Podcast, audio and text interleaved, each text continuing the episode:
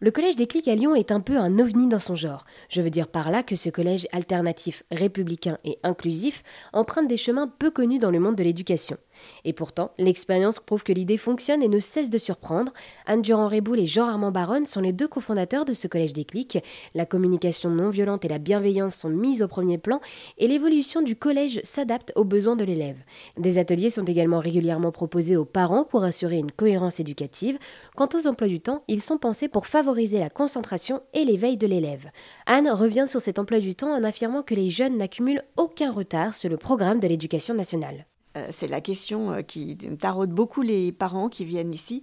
En fait, on a fait des choix. L'objectif, c'était qu'ils aient ce qu'il fallait pour rentrer au lycée. Je compare toujours par rapport à un enfant qui arriverait des États-Unis en seconde. En fait, il n'aurait pas de problème. C'est-à-dire, s'il a des manques, bah, il va aller travailler les manques parce qu'il aura l'élan.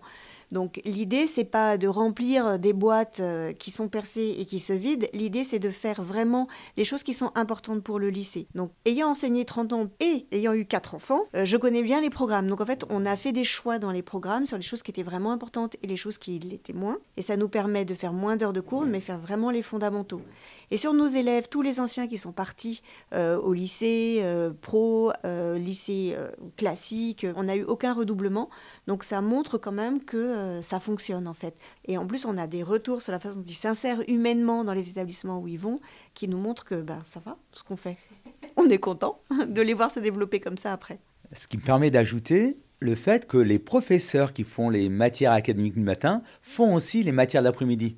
Mais du coup, ils connaissent les élèves non pas seulement sur l'aspect académique, mais sur tout le reste de leur personnalité. Et c'est là un élément fort sur lequel on peut jouer. Les enseignants sont donc avant tout des éducateurs qui viennent partager leurs volontés académiques. Et pour en savoir plus sur ce collège des clics, n'hésitez pas à vous rendre sur erzen.fr.